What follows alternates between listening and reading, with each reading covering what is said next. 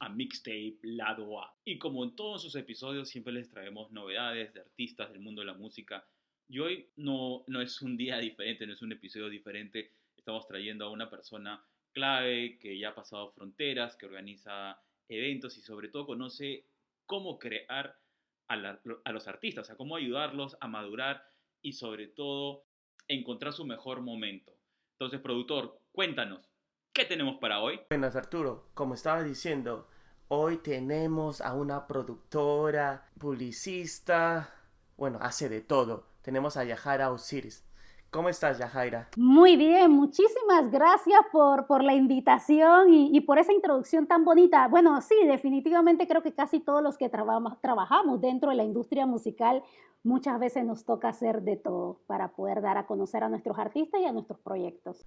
Ah, eso es muy interesante. Pero cuéntanos un poquito más, ¿qué es lo que tu parte en la escena musical? Bueno, mira, dentro de la música, yo tengo más de 20 años, empecé bien, bien, bien temprana edad a, a, formar parte de la industria musical y bueno, he hecho muchas cosas, pero me he caracterizado, uno, por, por trabajar con artistas independientes, sobre todo en la parte de abrir mercados. Soy una label manager, tour manager para, para artistas y pues también desarrollo todo lo que es la parte de relaciones públicas, y promoción para los grandes espectáculos, sobre todo en Panamá, pero también trabajo diferentes mercados de Latinoamérica. Ah, eso es bien interesante. Pero cuéntanos un poco cómo, cómo fue tu comienzo, cómo empezaste.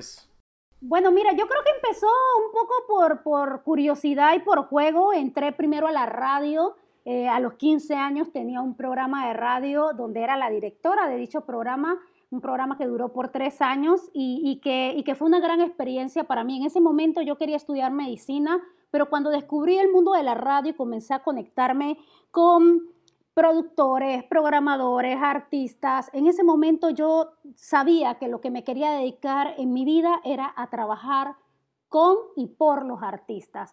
Y desde ese momento hasta el día de hoy, yo no he hecho otra cosa en la vida que no sea trabajar dentro de la industria de la música. No, lo que tú dices es, es, muy cierto. A veces pensamos que conocemos todo o tenemos una visión más o menos completa del mundo, de, del mundo musical, el, el, el, mundo donde se va produciendo la música, donde los artistas van entrando, pero en realidad eh, las personas como nosotros que recién estamos conociendo y conversando con más artistas y, y con y con productores y con personas que tienen distintos roles en la industria, vamos comprendiendo pues eh, el tamaño que, que es, ¿no? O sea, bueno, claro, al inicio los independientes te, prácticamente eres eh, encargado de varias cosas y, y, como te va yendo vas juntando más gente, pero cuéntanos, ¿cómo es ese paso de, de estar eh, en la radio y, y, saltar ahora, ayudar a construir la carrera de, de varios artistas? ¿Cómo, ¿Cómo es este rol? Sería muy interesante para todos los tapes que nos están escuchando saber de eso. Bueno, mira, la verdad, eh, en mi caso pasó de manera bastante casual porque cuando entré a la radio, eh, yo tenía 15 años y a los 18 años yo entré a trabajar en una de las disqueras más importantes a nivel mundial para la música, que es Universal Music. Entonces, en realidad, yo prácticamente salí del colegio a, a esta gran empresa. Obviamente, eh, decidí prepararme. En ese momento no existía una carrera y no existe todavía una carrera en mi país que se pueda dedicar específicamente a lo, a lo que hago. Pero sí decidí estudiar cosas que complementara. Estudié relaciones públicas, estudié fotografía, tengo diplomado en producción audiovisual, en producción de video y muchas cosas que fueran complementando ¿no? lo que hacía eh, eh, a nivel de, de, la, de la música y a nivel del arte y la cultura. Pero eh, en ese camino, pues también comencé a tomar decisiones. Yo justamente a los 23 años me vuelvo independiente, decidí mudarme de, Panamá a pesar de que tenía el trabajo de mi sueño porque yo ya había decidido que quería trabajar con artistas y estar dentro de una discográfica tan importante donde eh, la, la, cartera de, de, de, artistas son muy relevantes. Eh, pero yo en realidad sentía como que quería experimentar y vivir otras cosas y decidirme a vivir a Perú. Eh, dejo Panamá, me voy a vivir por tres años a Perú y justamente en Perú comienzo a hacer algo que, que, hoy día sigo haciendo, que es la parte de label manager. Comienzo a ser esa manager de apertura para artistas independientes y comencé a viajar en toda la zona del sur.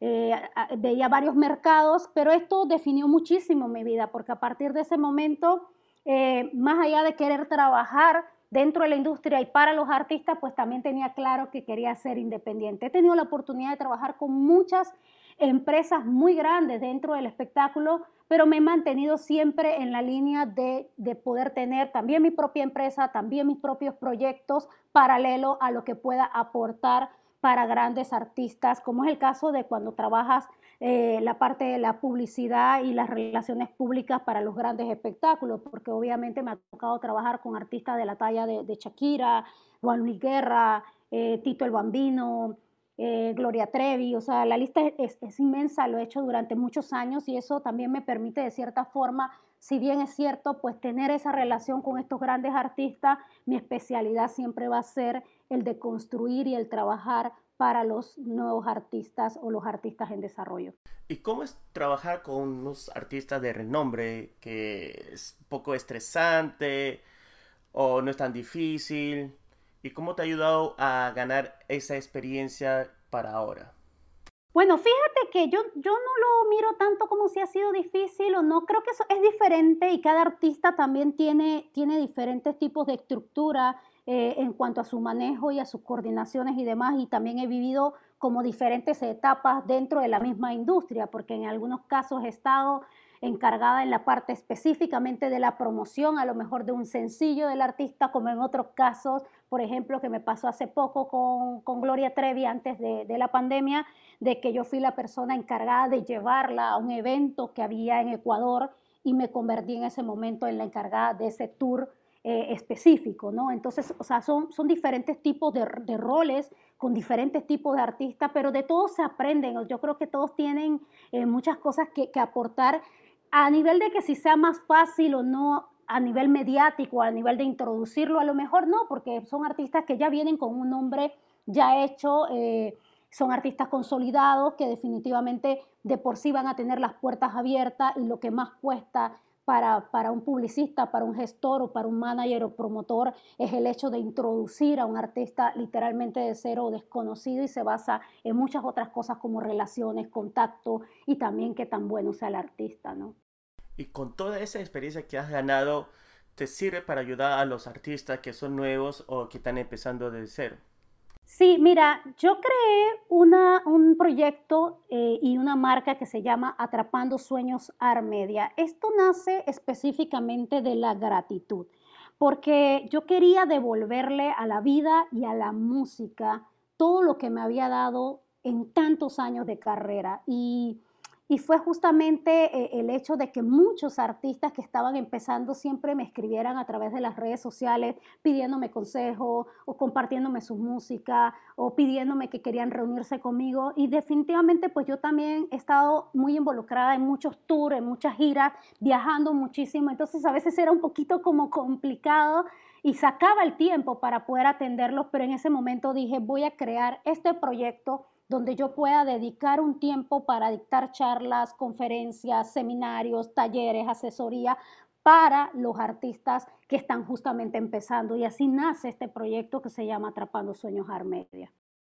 Uy, estar viajando bastante. ¿Y cómo es esa vida de estar viajando de un país para otro? ¿Se te hace difícil?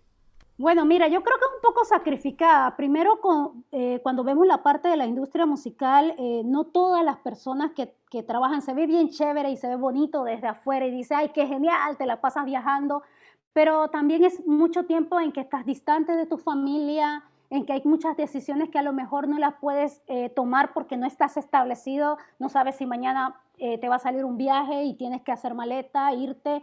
Eh, antes de la pandemia yo estuve prácticamente tres años viviendo entre Panamá y México y muchas veces paraba en mi casa, en mi departamento, cinco días, hacía maleta y, y volvía a emprender porque estábamos justamente desarrollando un proyecto dentro del mercado mexicano, entonces era bien demandante. Y sí, sí es un poco, yo te diría que hay mucho sacrificio y mucho compromiso para poder realizarlo. Uy, me imagino que sí, debe ser bien complicado y sacrificado.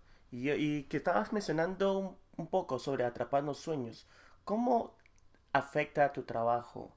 ¿Hay otras personas que están involucradas en ayudar a los artistas o por el momento solamente eres tú?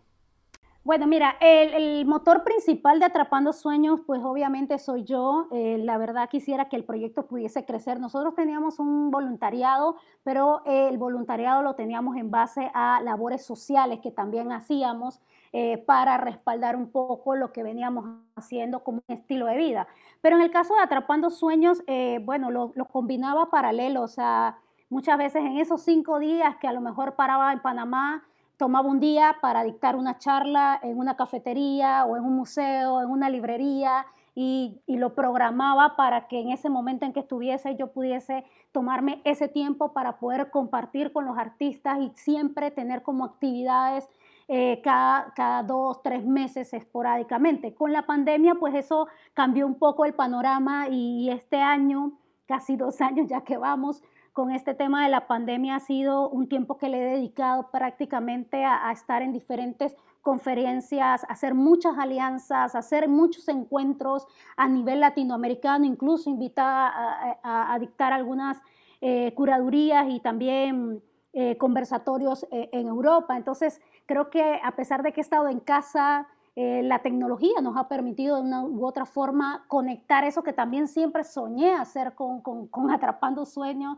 que era poder llevar el, el, proyecto a nivel internacional y no solamente fuera una cuestión solo de Panamá, se ha dado eh, de cierta forma eh, por, por la pandemia. ¿Y cómo sientes que este proyecto está dando frutos? Que las personas, artistas, estén buscando por tus consejos, tus opiniones?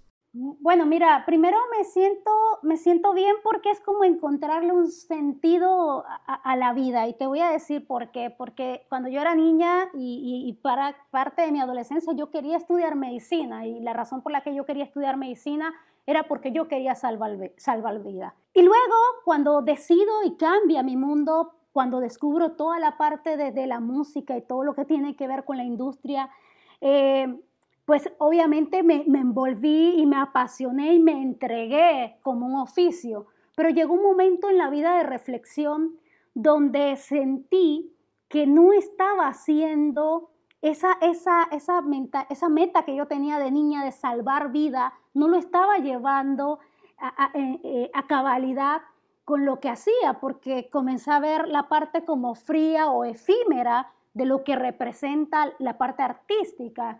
Entonces fue como conectarme un poco y cuando comienzo a desarrollar eh, Atrapando Sueños eh, y todo lo que he vivido por lo menos este último año con respecto a muchísimos artistas con los que he podido conectar a nivel nacional e internacional, eh, encuentro el sentido y digo, ahora siento que estoy haciendo algo más allá de mi oficio que está aportando y que está motivando a otros a seguir sus sueños, a seguir preparándose y luchar por, por eso que quieren. Entonces creo que ahora tiene sentido. ¿Y qué viene ahora con Atrapando Sueños? Bueno, mira, una de las cosas importantes que, pasó y que definitivamente creo que ha sido lo más relevante o una de las cosas más relevantes que ha hecho el proyecto, porque el proyecto ha hecho muchas cosas, eh, es justamente el organizar y crear el encuentro latinoamericano de mujeres en la industria musical, el MILATAM.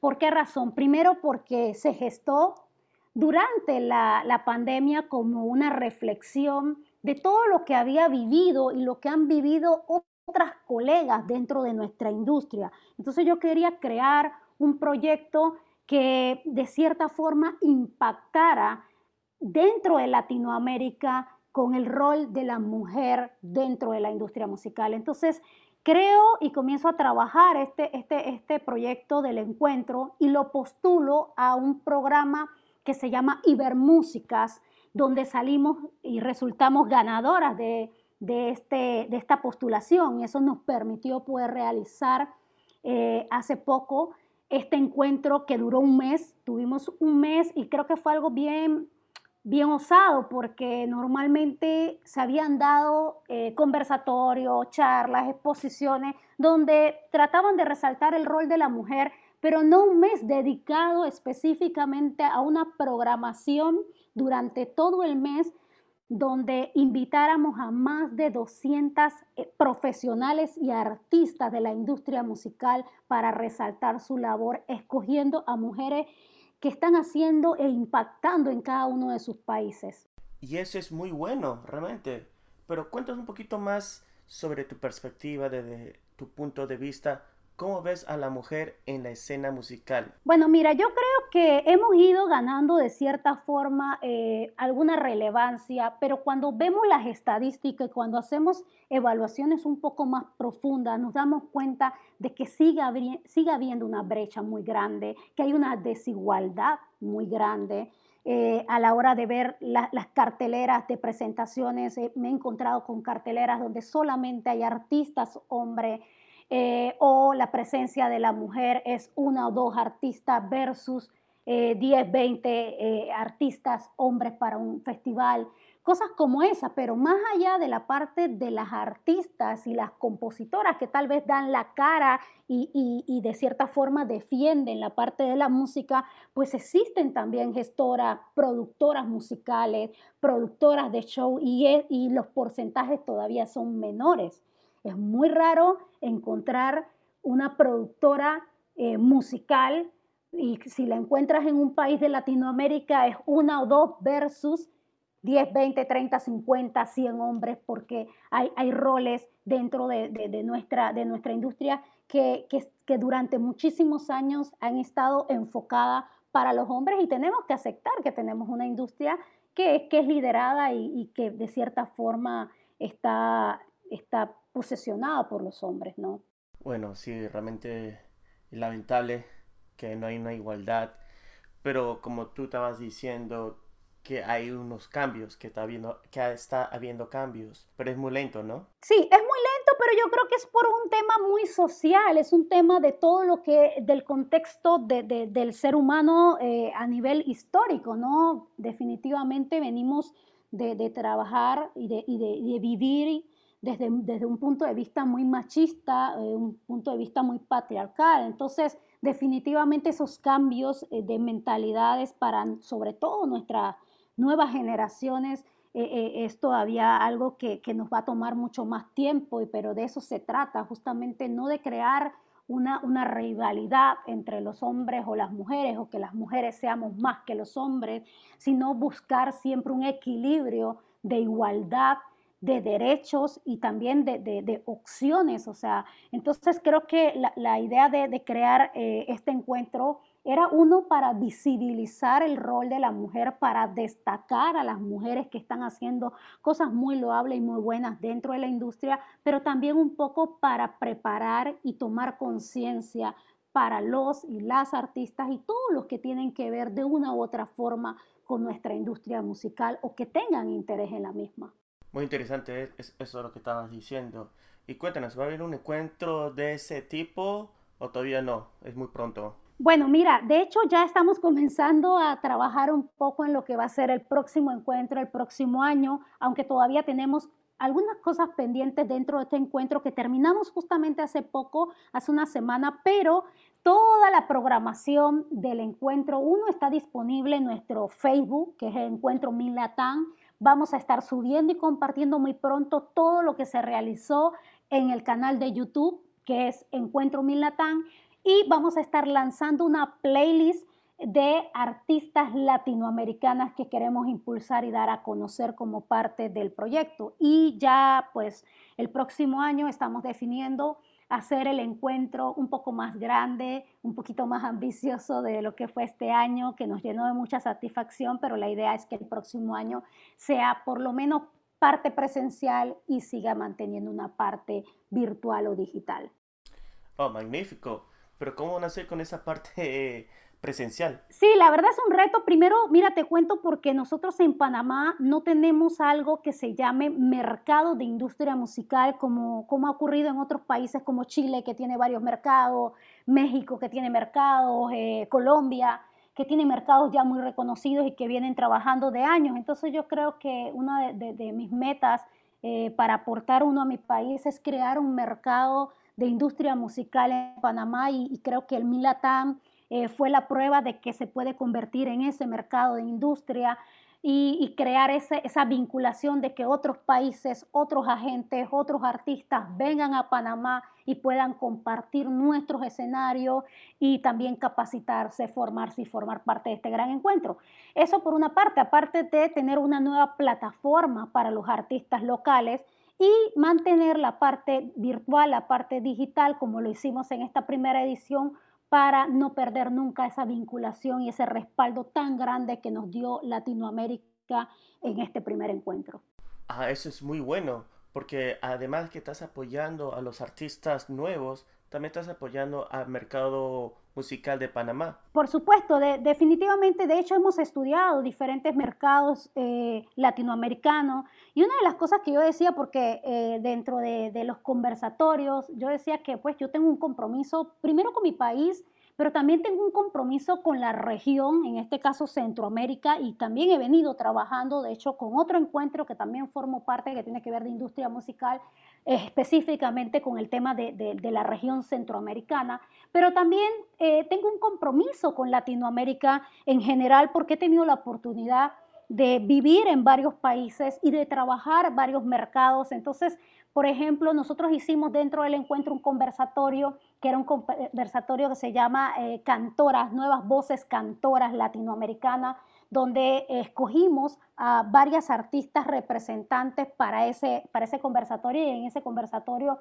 estuvo, por ejemplo, una Lorena Blume, que es de Perú, y quisimos invitarla porque, porque también sentía un compromiso con Perú. Yo viví varios años en Perú y, durante ese tiempo fueron muy pocas las artistas nuevas eh, dentro del país que tuvieran relevancia, de hecho, eh, eh, dentro del país. Ahora imaginémonos afuera. Hoy día hay mucha presencia de, de más artistas que están haciendo y de esa nueva generación que ha venido preparándose y que están haciendo cosas muy interesantes. Entonces, como que era una manera de poder hacerlas visibles a través de, por lo menos una representante, igual hicimos con Ecuador y por supuesto tuvimos a la región de Centroamérica con Guatemala y con Costa Rica y Nicaragua, por supuesto Panamá representando en este conversatorio. Entonces comenzamos a hacer cosas así. Eh, dentro del encuentro también tuvimos un conversatorio que tenía que ver con una vinculación entre Panamá y Brasil y escogimos a Brasil porque prácticamente es de los pocos países de Latinoamérica que no tiene habla hispana y muchas veces por no tener el mismo idioma queda relegado, pero es parte de nuestro continente. Entonces quisimos hacer como esa, ese, ese país invitado y darle esa relevancia para que estas vinculaciones y para que lo que estemos haciendo también tenga un aporte y un impacto dentro de Latinoamérica.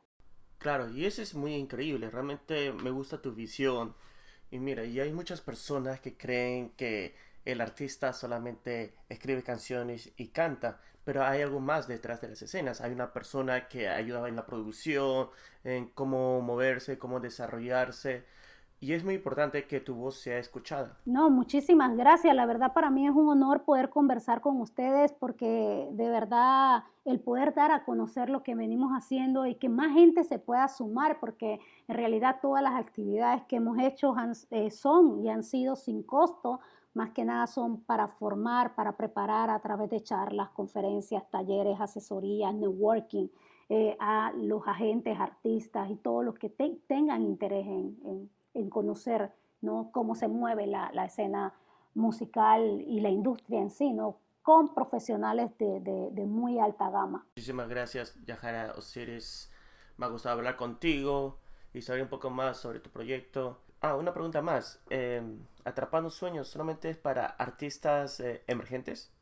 Bueno, mira, es un proyecto para músicos emergentes, pero también para artistas que están en desarrollo o artistas que ya empezaron su carrera y ahora no saben qué hacer o qué, por dónde más tirar, ¿no? Porque muchas veces pasa que un artista viene con mucha fuerza, saca un disco, eh, otro tema, pero de pronto queda en un, en un vacío en que no sabe qué más hacer y la carrera de pronto se ha quedado estancada. Como artista, porque me ha tocado trabajar con artistas que ya habían hecho por lo menos un hit y les había funcionado y de pronto eh, dejaron de, sonar, dejaron de estar en el radar por así decirlo, y luego les ha costado volver a retomar su carrera. Entonces, todo esto que estamos haciendo en realidad aporta a todos, incluso a los profesionales, porque también somos conscientes que nosotros como profesionales tenemos que estar preparándonos todos los días. Como yo siempre digo, hay que estar a la vanguardia. Yo no dejo de estudiar, yo no dejo de prepararme, no dejo de asistir a conferencias, seminarios y demás que puedan aportar al crecimiento de la industria, porque aparte vivimos en una industria que es muy cambiante y sobre todo cuando hablamos desde la parte tecnológica, que cada día sale o una nueva plataforma o una nueva distribuidora o una nueva red social. Entonces todo esto son cosas que complementan también al desarrollo y a la difusión del artista. Ya saben oyentes, para que son nuevos artistas en desarrollo o que ya tienen años vayan a atrapandosueños.com o en todas sus redes sociales. Por supuesto, me pueden encontrar en todas las redes sociales como arroba atrapandosueños y también como arroba minlatán. Ahí me pueden encontrar en todas las redes sociales. La verdad que siempre estoy muy activa, contesto todos los mensajes, también me pueden escribir y encantadísima. Muchísimas gracias, Yajaira. Nos ha encantado hablar contigo. No, el, el, placer es mío, de verdad les mando un abrazo muy grande. Gracias Alan, gracias Arturo por esta invitación tan bonita y esta plática tan amena.